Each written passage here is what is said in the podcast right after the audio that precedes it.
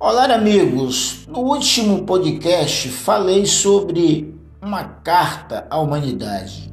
Na verdade, um grito de socorro contra um governo que está transformando o Brasil em uma câmera de gás a céu aberto. Para hoje, falar do historiador baiano Cid Teixeira, que nos deixou aos 97 anos. O professor Cid Teixeira foi professor de História na Faculdade de Filosofia e Ciências Humanas da UFBA e na Universidade Católica do Salvador. Atuou ainda como diretor da Fundação Gregório de Matos.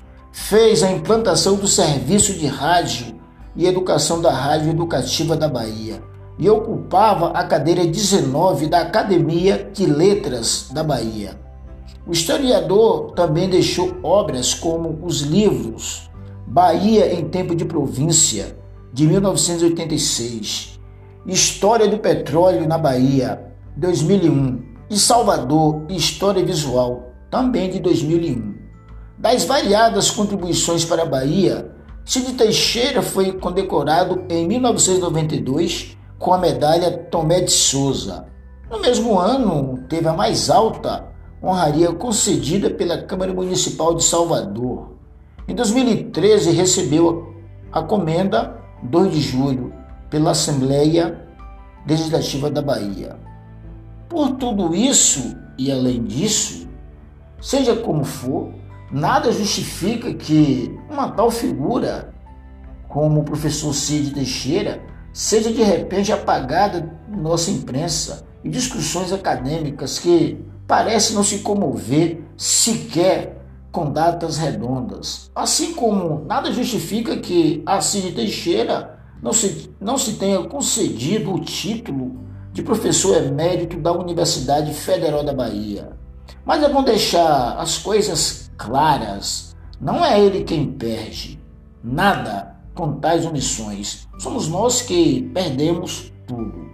Das redações aos campi, cada dia mais insignificantes. O desleixo da Bahia oficial em relação ao professor que fez da nossa história assunto de mesa de bar diz, evidentemente, mais de nós que dele. Outra verdade, no entanto, também precisa ser dita. Nas mesmas mesas de bar, nos ônibus, nas ruas e praças, isto é, na Bahia Real, o nome de Cid Teixeira segue vivo íntimo e venerável, lembrado como o mestre e o camarada que é.